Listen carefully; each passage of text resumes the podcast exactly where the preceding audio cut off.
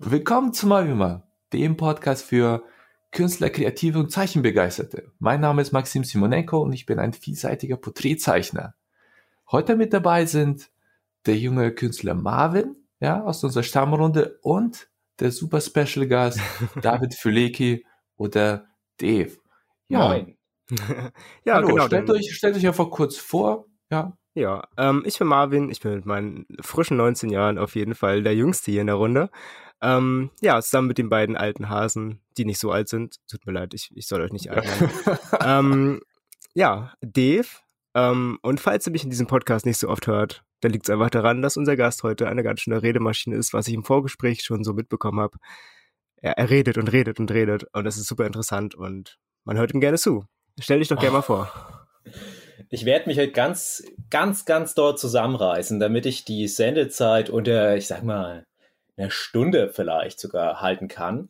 Ja, mein Name Lecky, äh, Künstlername war mal früher auf Animex Yeo, aber das werden jetzt nur noch so die, die ganz verkreisten Zuhörer überhaupt noch kennen. Maxim kennt das auf Ein alle Fälle. Ein Star zu der Zeit, wahrscheinlich ja. jetzt immer noch. Ach, da ja. ging das los damals. Ja. Also 2002 damals angemeldet, also zu der Dreh rum, wo Marv geboren wurde. Das ist ganz, ganz gruselig, die Vorstellung. Ja, ich glaube, darum soll es ja heute auch mitgehen, diesen Generationenunterschied. Ja, und ich bin da ganz natürlich reingewachsen damals in die Manga-Szene in Deutschland. Ich war vom Boom weg, also Jahrtausendwende rum, direkt mit dabei. War damals noch ein, ein junger, frischer Mann, mittlerweile ja auch schon recht verkreist und bin jetzt aktuell vor allem als, als ja, Comiczeichner, Illustrator würde ich es mal nennen, unterwegs. Mangaka nenne ich mich gar nicht mehr unbedingt. Damals war das noch meine Berufsbezeichnung. Ich habe das alles durch, aber die Projekte, die ich jetzt größtenteils mache, die sind so breit aufgestellt. Ich weiß nicht, ob man das noch in so eine richtige Schublade reinpacken könnte und mache aber ansonsten auch wirklich alles. Also wenn mir jemand einen 20-Euro-Schein vor der Nase rumwedelt, ich bin sofort dabei. Ich prostituiere mich für jede Art von Auftrag. und mache auch einen eigenen Podcast, wollte ich nur noch mal ganz kurz nebenbei erwähnen, und das ist der Nerdship Podcast. Also Nerd, Leerzeichen, Ship wie das Schiff und Podcast wie der Podcast. Ja, wir machen alles Mögliche. Also ich bin da mit ein paar Kolleginnen, mit ein paar Normalsterblichen sogar und wir unterhalten uns mindestens zweimal pro Woche über alles Mögliche, was ja. die Nerdkultur mit sich bringt. Und auch genau, da, da werden wir, da werden wir auf jeden Fall einige, einige Kooperationen noch machen, ja. Würde ich mich die freuen. Podcasts, genau, genau, vorstellen. Heute geht es tatsächlich, wir haben ja zum Glück endlich einen Manga-Profi. Ja, wir würden gerne das Thema Richtung, Richtung Manga natürlich auch, wie dein Berufsleben so ein bisschen aussieht, dass du nebenher andere äh, Zeichenaufträge machst, ja, die so ein bisschen Comic, Comic bedachter ist, vielleicht Concept Art so ein bisschen für Games. Mhm. Ähm, aber uns würde wirklich das Thema Manga äh, interessieren besonders. Und da würden wir gerne den Fokus so ein kleines bisschen dahin legen. Natürlich deine allgemeinen Erfahrungen. Ja, ich war ja, ich war ja, ich habe mit Manga angefangen und habe drei, vier Jahre das intensiv gemacht, bin aber dann Spiele und so weiter, Branche, Filmbranche gegangen, jetzt Porträtzeichner gemacht. Und ich frage mich, ich wollte so gerne damals Manga-Zeichner werden. Ja, wie hat sich denn so deiner Meinung nach so von damals, ja, von zwölf Jahren, wie hat sich das jetzt entwickelt, wenn sich Leute jetzt, sie wollen Manga-Zeichner werden? Was würdest du da so, so empfehlen? Also die traurige Antwort ist immer, ich sag dann in der Regel, mach das nicht. Ähm, weil Manga-Zeichner werden, das klingt immer so exklusiv und ich kenne ganz wenige Leute in Deutschland, die das schaffen. Die sagen, ich bin Manga-Zeichner und ich verdiene mit Manga-Zeichnen mein Geld und ich gehöre auch nicht dazu. Ich könnte, glaube ich, wenn ich all meine Aufträge so zurechtlege, dass nur noch die Sachen dabei sind, die man Manga nennen kann, könnte ich vielleicht damit über die Runden kommen, aber es ist schwer verdientes Geld. Also du kannst niemals für eine Seite Manga das verlangen, was du zum Beispiel der entsprechenden Arbeitszeit für unter anderem eine Werbeagentur an Illustrationsaufträgen abrechnen kannst. Deswegen erste Empfehlung ist immer, stell dich breiter auf, sei bereit, ganz viele andere Auftragsarbeit nebenbei noch mitzumachen. Und wenn du dann merkst, dass du noch die Zeit und die Kraft hast, nebenbei einen Manga zu zeichnen, dann ist das dein Beruf.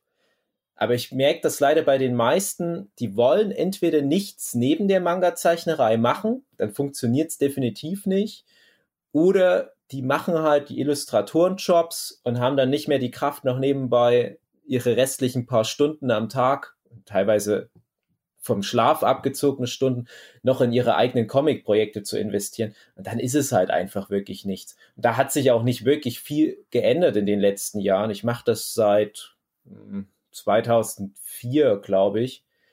Und das ging bei mir direkt 2004 so los, wie es jetzt immer noch ist. Das heißt, ein Großteil des Tages verbringe ich erstmal damit, andere Projekte zu machen und versuche jeden Tag ein bisschen an den Comics mitzuarbeiten.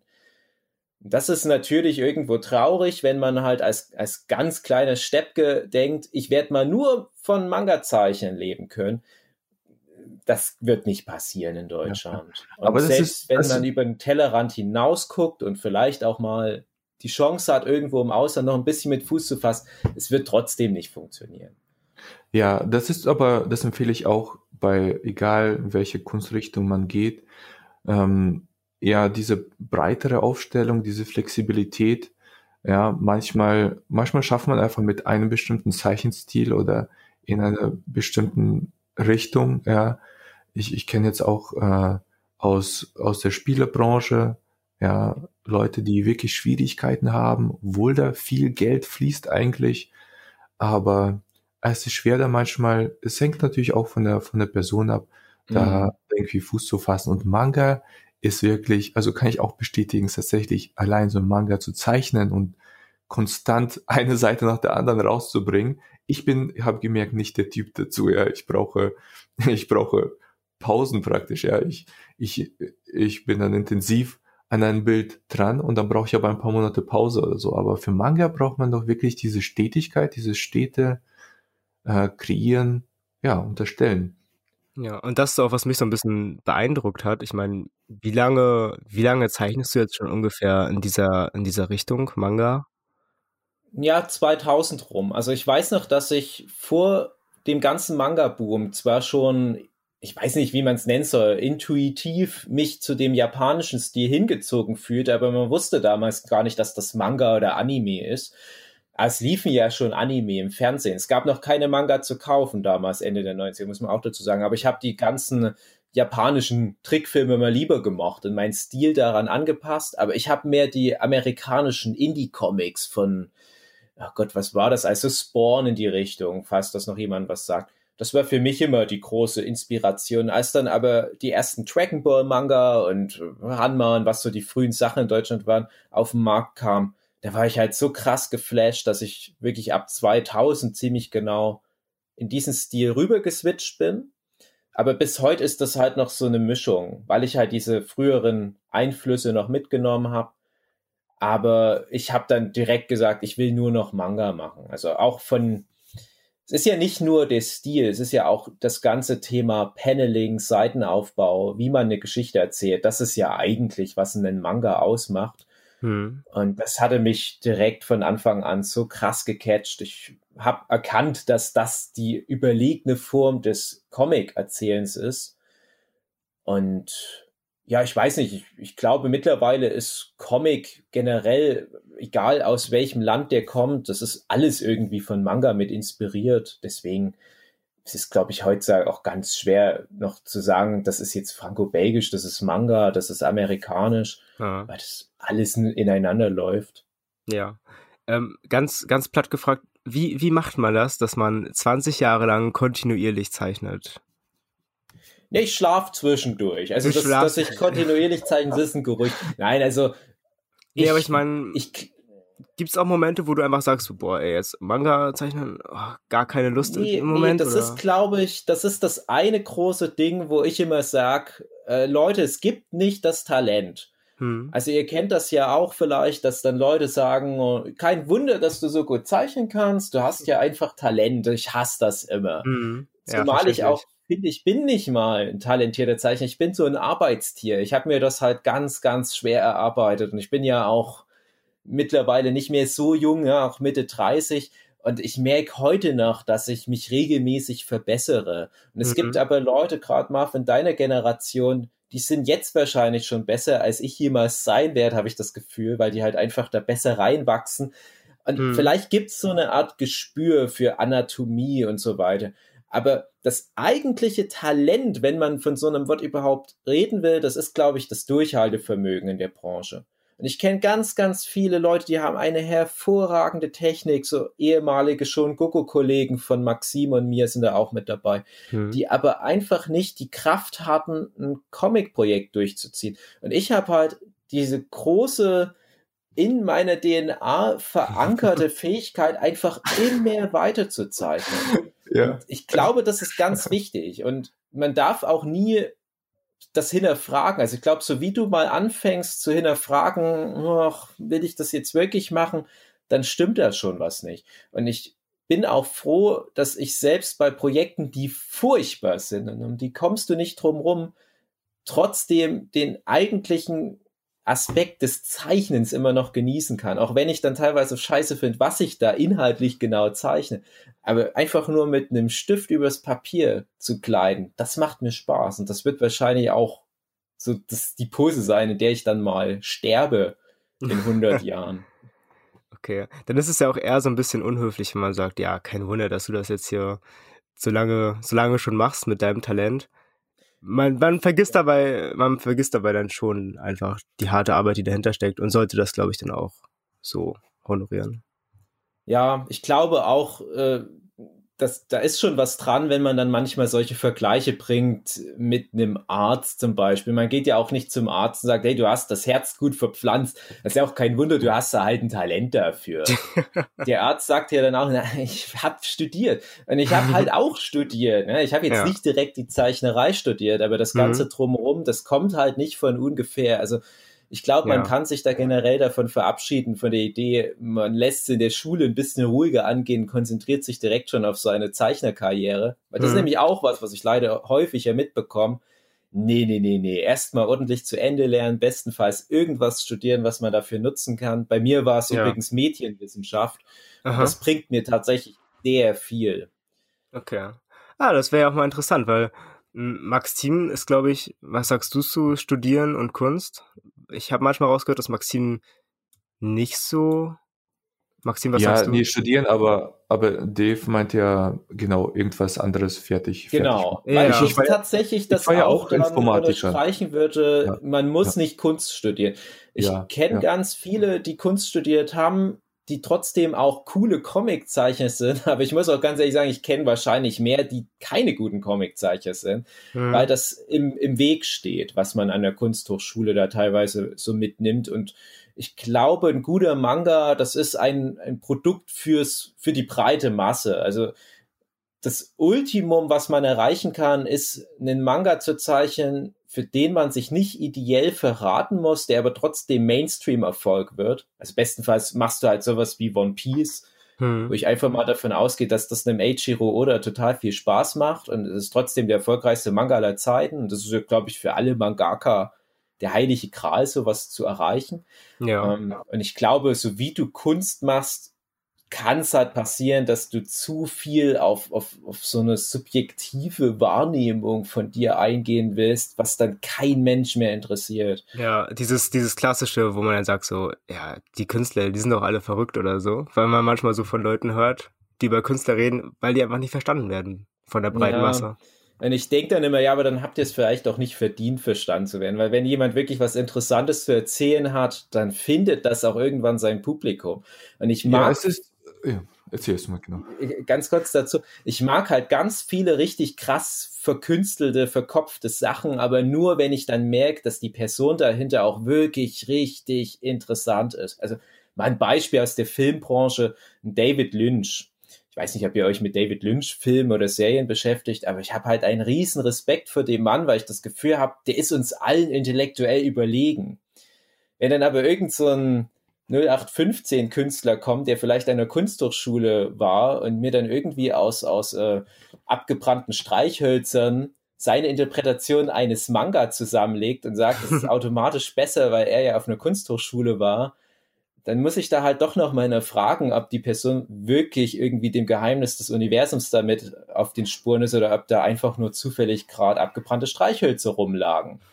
Und das ist halt, ja, Kunsthochschul, Comic, Zeichen, ist schwieriges Thema. Also ich will mich da gar nicht so weit aus dem Fenster lehnen, aber nur noch mal zusammengefasst, ich habe mich ganz bewusst damals dagegen entschieden, was mit Kunst direkt, also mit dem Kunsthandwerk oder wie man es nennen will, ähm, sowas in der Richtung zu studieren, sondern ich habe gesagt, ich will zum Beispiel lernen, wie konstruiert man eine Geschichte, wie vermarktet man sich, wie funktioniert der ganze psychologische Aspekt, wie funktionieren meine Leser und das habe ich halt entsprechend mit Medienwissenschaften halt erreicht und das bringt mir auch tagtäglich wirklich was. Ja, diese ja, du hast es, du hast es ja eigentlich schon gesagt, aber diese Kommunikation, seine Künstler haben also oft oder meistens haben schon irgendwelche kreativen Vorstellungen, ja, und die Sachen sind dann schon gut, aber man muss diese Sachen auch gut kommunizieren können und das ist, das ist etwas, was man lernen muss, ja, weil damit es das Gegenüber auch versteht, weil für sich selbst denkt man sich, ah ja, okay, das ist doch alles klar eigentlich, ja, aber die anderen sehen das und ja, können das gar nicht nachvollziehen. Es ist auch ein großer Lernprozess. Wie wirkt etwas, was ich zeichne, nach außen? Wie wird das verstanden? Ja, und damit beschäftigen sich ja sehr viele Künstler nicht, was, was ja dann fehlt mm. in dem Bereich. Ja, und was eine, eine größere Sache, die wir ja auch ansprechen wollten, äh, wir haben uns schon seit zwölf, also zwölf Jahren oder so nicht, nicht gesehen kaum, also auch gar nicht gesprochen. Äh, aber ich folge ja deinem Instagram-Account und du hast jetzt schon über 31.000 Abonnenten. Ja, was für mich, oh mein Gott, das ist ganz schön viel. Und ich merke, wie regelmäßig du da, äh, ja, da Zeichnungen einfach hochlädst. Was ja purer Wahnsinn ist. Ich, ich schaffe das persönlich nicht. Also ich habe, ich bin bei Instagram so, so ein bisschen komplett gescheitert, ja. Also ich habe das auch gern verfolgt, was du gemacht hast. Ich hatte mich gefreut über deinen Instagram-Channel. Ich hatte das doch mal relativ gut in meiner Timeline platziert. Aber war vielleicht ein bisschen zu spät bei dir. Ich hatte wahrscheinlich einfach nur gerade so eine gute Blase mitgenommen. Ich habe auch mit neuen Medien, mit Social Media immer meine Anlaufschwierigkeiten. Ich bin meistens ein Early Adopter, gerade halt durch den Studiengang, glaube ich, auch mit bedingt. Und habe dann aber nicht die Lust, mich richtig reinzunörden. Und bei Instagram war das einmal die Ausnahme. Ich habe relativ früh gesagt, ah, ich mache jetzt mal hier mit und war aber auch bereit, ganz viel Zeit rein zu investieren. Zeit, die ich jetzt nicht mehr bereit bin, rein zu investieren, was man auch gerade merkt, weil die durchschnittlichen Like-Zahlen pro Bild auch gerade ganz schön nach unten gehen bei mir was ganz schade ist, weil ich mir mit den Bildern so viel Mühe gebe, aber Instagram war damals halt auch echt einfach. Also du hast relativ einfach den Algorithmus lesen und zu deinen Gunsten nutzen können. Und es ist schon wieder viel zu komplex. Und in der Regel ist es so, wenn eine Seite, die mit so einer einfachen Prämisse anfängt, dann auf einmal sagt, jetzt wollen wir aber die eierlegende Moll, äh, Wollmilchsau sein und wir bringen jetzt noch ganz viele neue Features rein, dann geht die Seite zwangsläufig kaputt. Das ist das, was ich gerade bei Instagram befürchte, was jetzt auch passieren könnte. Also es ist auch leider alles nicht so geil mit diesen ganzen Instagram-Followern. Also ich hatte mir das auch anders vorgestellt. Es ist aber was, wo man drauf angesprochen wird. Das ist schön. Und es ist tatsächlich, und das finde ich schon wieder fast ein bisschen traurig, das ist eine Sache, die mein Wert als Künstler merklich gesteigert hat, wo ich mir denke, das ist nur so ein banaler Parameter mit diesen 31.000. Aber mal ein kleines Beispiel, was das für meinen Alltag bedeutet. Als ich ja, bevor ich auf Instagram war, da hatte ich halt andere Parameter in den Social Media Kanälen. Da hatte ich zum Beispiel meine Facebook Künstlerseite, wo ich dann halt nur vielleicht ein paar tausend Likes hatte. Und dann sind da aber viele, viele andere Künstler, die haben fünfstellige Like-Zahlen. Ob die alle aus Indien kommen, die Likes, das ist dann egal.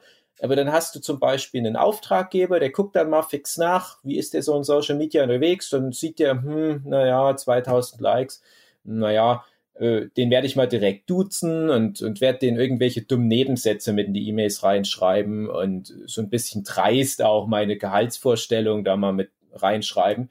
wo ich mir dann insgesamt so ein bisschen verarscht immer vorkam. Dann hast du bei Instagram aber auf einmal so eine magische Grenze überschritten, so 10, 20.000 Follower, sage ich mal. Und dieselben Leute, die vorher noch so eine gewisse Respektlosigkeit dir gegenüber an den Tag gelegt haben, sind auf einmal ganz höflich, weil sie das Gefühl haben, ah, da steckt was dahinter. Das ist, das ist irgendwie wichtig.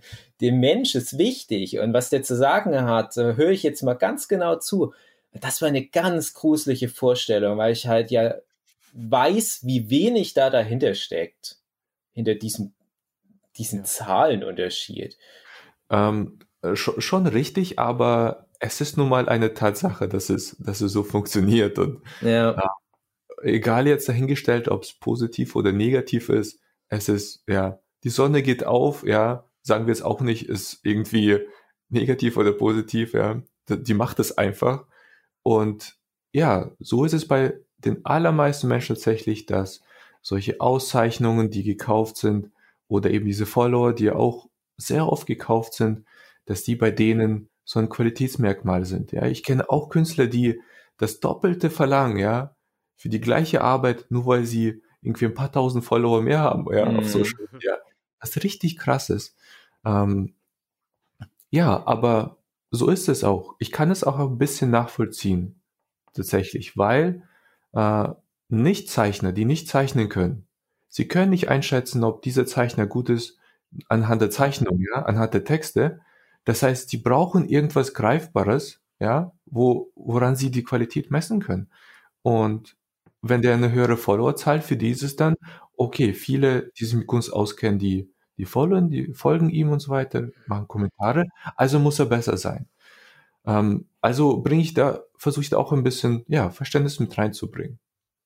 Ja, das stimmt schon, ne? Also, das ist halt das Traurige daran. Das ist im Prinzip umgerechnet auf zum Beispiel Klamotten. Du kannst halt, zweimal denselben Pullover ins Regal stellen im, im Klamottenladen, aber auf dem einen ist dann halt noch ein Nike-Logo drauf. Natürlich kannst du dann mehr verlangen. Und du weißt aber eigentlich als Klamottenhändler, es ist derselbe Pullover, come on. Ja. aber das, das hat halt ja. ja auch immer was mit diesem ganzen Humankapital zu tun, was du dir dann als Auftraggeber mit einkaufst. Du, du holst ja bestenfalls schon einen Multiplikator für dein Produkt. Das ist alles sehr hochtrabend jetzt formuliert, bedeutet einfach nur, jemand, der viele Follower hat, der ist halt wie so ein Marktschreier auf dem Fischmarkt. Also du machst mit dem Projekt und hoffst vielleicht auch ein bisschen mit, dass die Person über dieses Projekt berichtet, dann hast du gratis ein bisschen Werbung dafür oder äh, wir haben ein paar Kolleginnen, ich will jetzt gar nicht zu viele Namen nennen, da würde ich auch behaupten, das sind nicht so krasse Comic-Schaffende, aber die sind sehr gut in dieser Selbstvermarktung die sind da sehr gut dabei, was YouTube anbelangt, was äh, Convention-Auftritte anbelangt. Die tauchen dann vielleicht doch mal irgendwo in irgendeiner Sendung auf. Und natürlich musst du das als Auftraggeber mit bezahlen, das ist ganz klar. Also das ist das auf der anderen Seite das, was ich vorhin schon mal angeteased hatte. Ein paar Kolleginnen, gerade aus der früheren Zeit von Animex und so weiter, unsere Schon Gogo-Zeit, die wirklich so fantastisch gut in dem waren, was die gemacht haben. Ob das Manga oder Character Design oder was auch immer ist. Die kriegen ihre Fresse auf gut Deutsch nicht auf. Die haben nicht die Möglichkeiten aufgrund ihres Persönlichkeitsbildes mit ihren Fähigkeiten an die Öffentlichkeit zu gehen, zu sagen, hey, guck mal, wie gut ich das kann. Dann machen die das lieber so heimlich für sich, für die Schublade. Dann denke ich mir, aber dann hast du das vielleicht doch ab einem gewissen Punkt nicht verdient erfolgreich zu sein, weil das gehört halt leider mit dazu. Und das ist auch was, das musste ich mir wieder neu aufbauen, so ein bisschen omnipräsenter zu sein, ne? was, was ihr jetzt auch mit dem Podcast natürlich macht, was ich mit meinem Podcast mache, oder indem ich halt hier auch auftrete. Man muss halt Präsenz zeigen, muss so halt sein, seine Marke halt auch ein bisschen hochhalten. Ja, natürlich, leider zählt der aktuelle Instagram anscheinend besonders viel. Ja. Ich habe halt ich, ein bisschen Glück gehabt. Ja, nein, äh, Glück, Glück gibt es ja nicht. nicht das wirklich. stimmt. Das, das war stimmt. schon, hast du dir schon richtig hart erarbeitet. Das ich, stimmt. ich aber für mich habe ich zum Beispiel gelernt, ja, ich mache jetzt nicht viel auf Instagram oder Facebook, ja, ich bekomme meine Kunden tatsächlich auch nicht äh, aus, aus dem Social Media Bereich, was mich total erleichtert. Okay, ich muss gar nicht auf, Social, äh, auf Instagram sein, bei mir funktioniert Google zum Beispiel sehr gut, ja, über die Google-Suche. Mhm. Da finden mich Leute und persönlich, ja, ich habe Werbung auf Instagram, Facebook geschaltet, da beballerst du ja Leute einfach, ob die jetzt Interesse haben oder nicht, ja. Aber bei Google ist es tatsächlich so, erst wenn sie nach einer bestimmten Sache suchen, ja, dann, dann kommt die Werbung und Kunden kommen zu mir mit einer ganz anderen Einstellung dadurch. Sie, sie wollen was von mir, ja. Mhm, ja. Und bei Facebook, Instagram beballe sie und ich will was von denen praktisch, ja.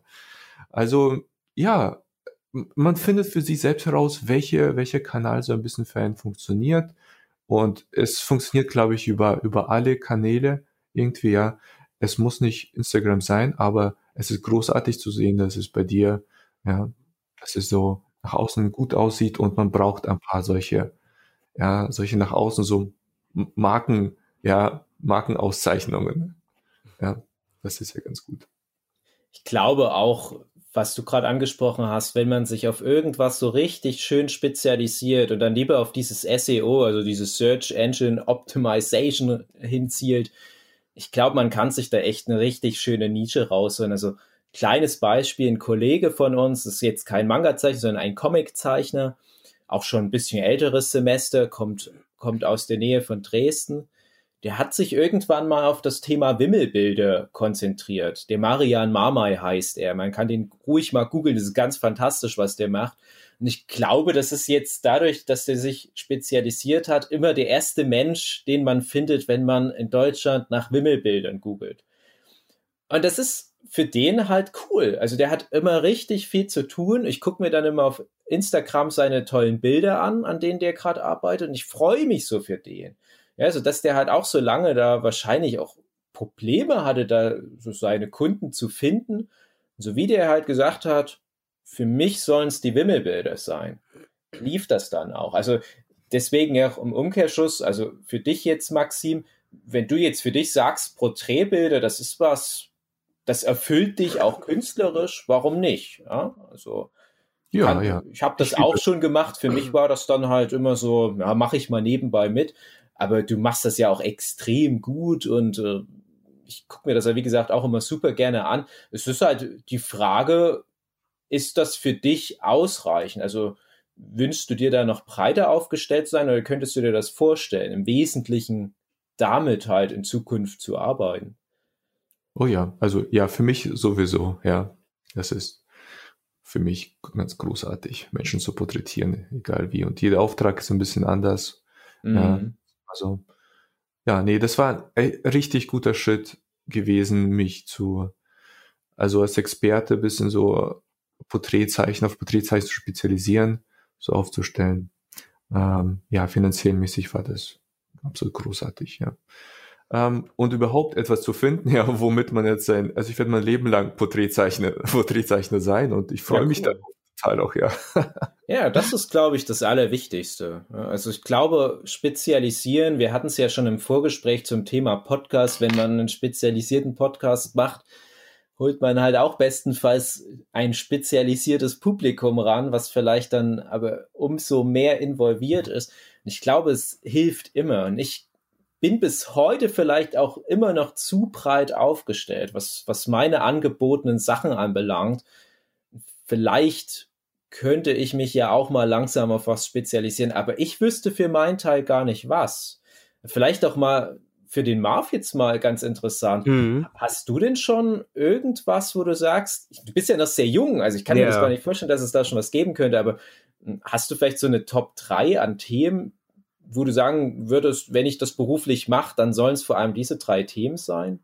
Äh, nee, äh, gar nicht. Das ist auch gerade so das Problem sag ich mal, wenn man das Problem nennen möchte, weil die Herausforderung, ähm, ich habe das Gefühl, das Angebot an, an Sachen, die man machen könnte, die man wählen könnte, an, an Wegen, die man gehen kann, ist so riesig, dass es so schwer ist zu sagen, okay, das mache ich jetzt und dann nicht nach links und rechts zu schauen und so, ach, hätte ich mal lieber das gemacht oder das gemacht. Mhm. Ja, das ist gerade so das Ding. Ich, ich glaube auch, dass nach links und rechts schauen, was du gerade angesprochen hast, das ist ja eigentlich ein gutes Zeichen. Das ist ja einfach nur Beleg dafür, dass du Bock hast. Und mhm. ich, ich habe das halt ganz extrem. Ich habe das zum Beispiel, wenn ich ein bestimmtes Buch lese. Also das, das muss nicht mal ein Comic sein. Aber wir gehen jetzt mal der Einfachheit halber von einem Comic aus. Und das ist ein, eine Graphic Novel zum Beispiel, eine, in einem ganz bestimmten Stil, zu einem ganz bestimmten Thema. Und das gefällt mir in dem Moment gut, wo ich das lese. Dann ist das so direkt mein erster Impuls. Ich will genau sowas jetzt auch machen hm. mal an meinem Stil noch ein bisschen arbeiten, so dass man meinen Stil schon noch durchsieht, aber halt ein bisschen rumprobieren. Ich will inhaltlich was, zum Beispiel wenn das eher für Kinder ist, dann will ich halt auch mal probieren, mal für Kinder und mit so einem Fantasy-Ding oder was auch immer. Aber wenn ich jetzt ein, ein Hentai-Comic lesen, denke, ach, der ist aber irgendwie ganz witzig, so ein bisschen ironisch, ich will jetzt auch einen ironischen Hentai-Comic machen. und das bedeutet ja aber eigentlich, man hat so viel kreative Kraft noch in seinen alten Knochen, man will das alles ausprobieren. Mhm. Und ich glaube, für dich ist das genau richtig jetzt. Also, Gott, mit 19 Jahren, da, ach Gott, da, da habe ich auf so vielen Hochzeiten getanzt.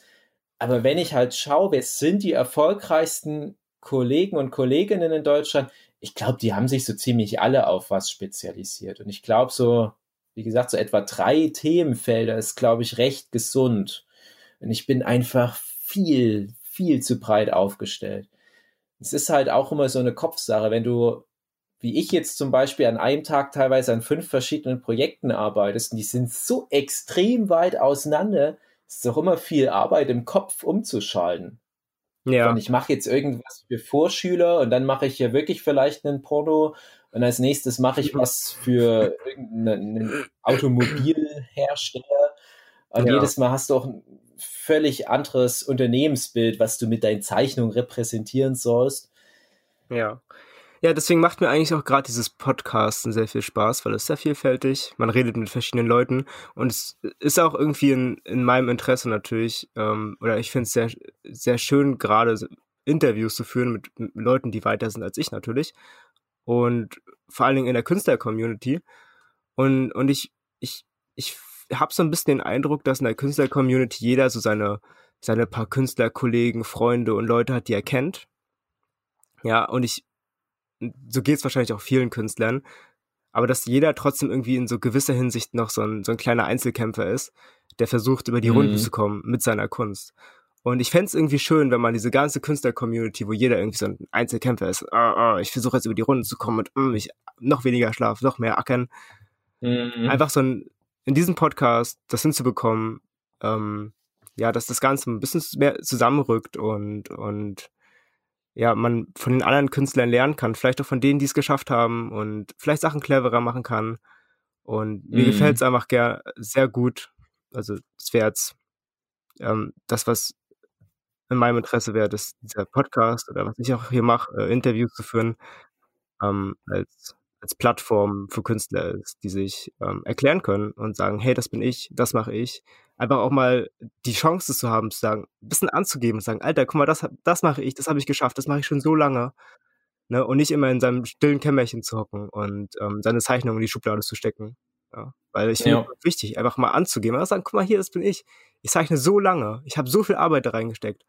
Ich, es ist einfach nur fair, dass die Leute auch eine, eine Chance bekommen, ihre Sachen zu zeigen, sich zu zeigen. Ja. Mhm.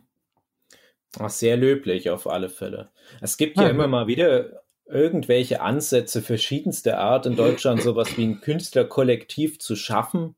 Aber ich habe immer das Gefühl, das ist dann nur für die Künstlerszene. Also ein Beispiel ja auch, ich habe es jetzt schon dreimal erwähnt, jetzt erwähne ich es nochmal, unsere Schonen Gogo Es war halt eine Anthologie, Gott, das, äh, Marv wird sich denken, von was reden die alten Herren immer? Das war halt eine Anthologie, die damals zu Animex-Zeiten ins Leben gerufen wurden, die ja auch irgendwo diese Idee verfolgte. Wir packen mal mehrere bekanntere, weniger bekannte Künstlerinnen in eine Manga-Anthologie, wie zum Beispiel die Shonen Jump. So hatten wir uns das gedacht.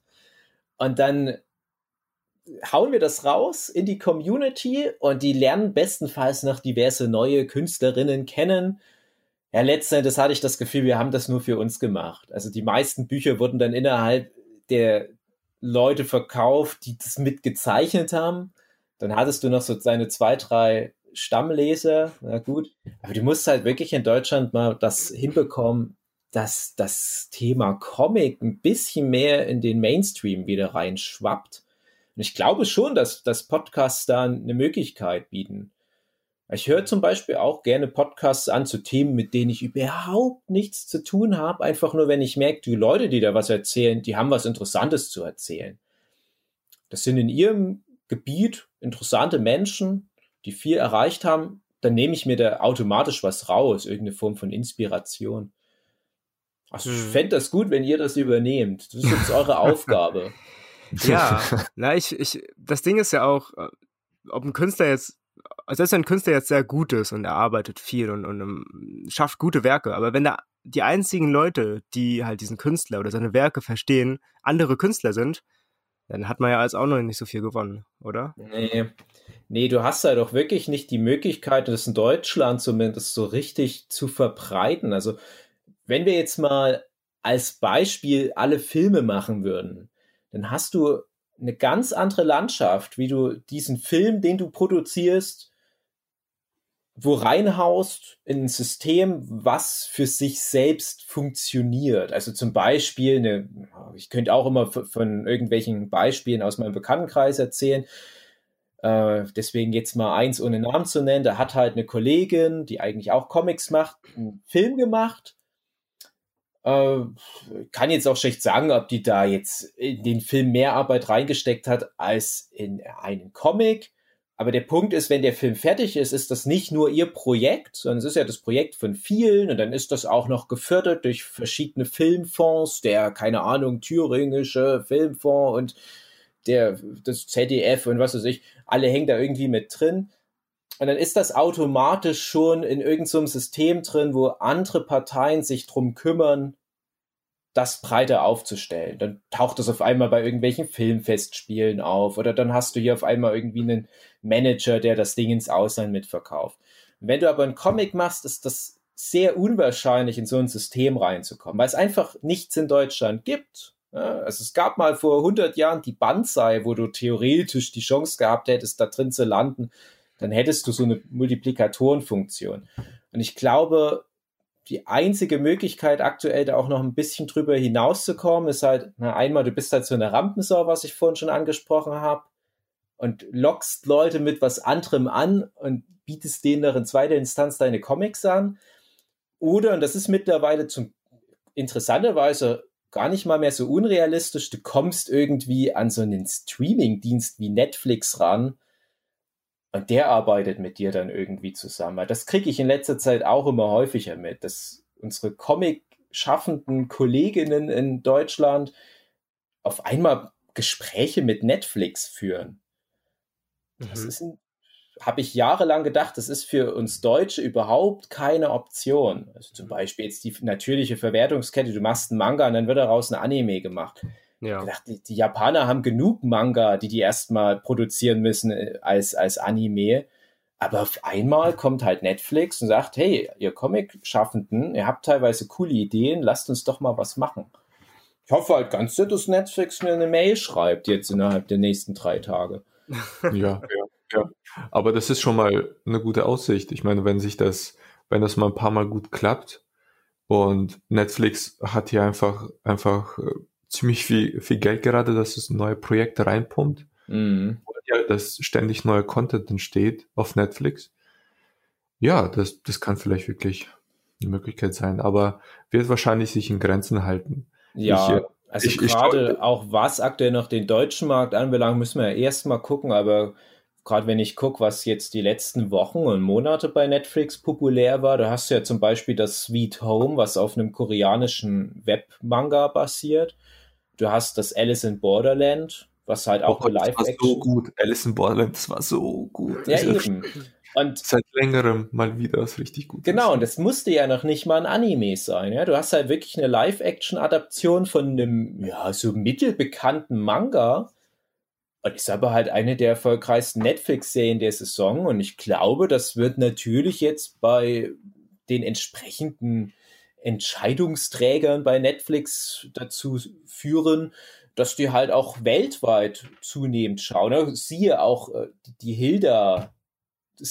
Also ich weiß nicht, ob ihr das geguckt habt, aber wo du ja auch schon jetzt bei den europäischen Indie-Comics, sage ich jetzt mal, Leute hast, die das schaffen, da eine Netflix-Serie draus zu machen. Also ich da, wie gesagt, ich habe jahrelang, hatte ich das komplett verdrängt und auf einmal schöpft man da wieder neuen Mut. Mal, mal mhm. gucken. Ja, ja, ja. Neue, neue Medien, oh mein Gott, ja. Muss man echt im, im Blick behalten. So, an dieser Stelle machen wir einen Cut. Ja, wir teilen diese Episode auf in zwei Folgen. Äh, weil es einfach noch 40 weitere Minuten weitergeht. Ja, da geht es mehr um Themen, um ja als Künstler ähm, erfolgreich im Business sein und ähm, was wir für Erfahrungen verkaufen, verhandeln haben. Ja, es sind super viele interessante Themen, die mit David da noch besprochen werden. Und damit unsere Episoden immer einen ähnlichen, eine ähnliche Länge haben, ja, machen wir hier Pause, ich danke euch fürs Zuhören äh, und abonniert gerne unseren Kanal, weil wir schaffen es noch nicht regelmäßig unsere Episoden rauszubringen. Wir machen das ja äh, teils zum Spaß, teils ist es natürlich schon äh, natürlich Arbeit für uns, ja, aber Arbeit, bei der wir auch viel lernen und ich hoffe ihr auch. Ähm, ja, noch eine schöne Zeit und bis zum nächsten Mal. Danke fürs Zuhören.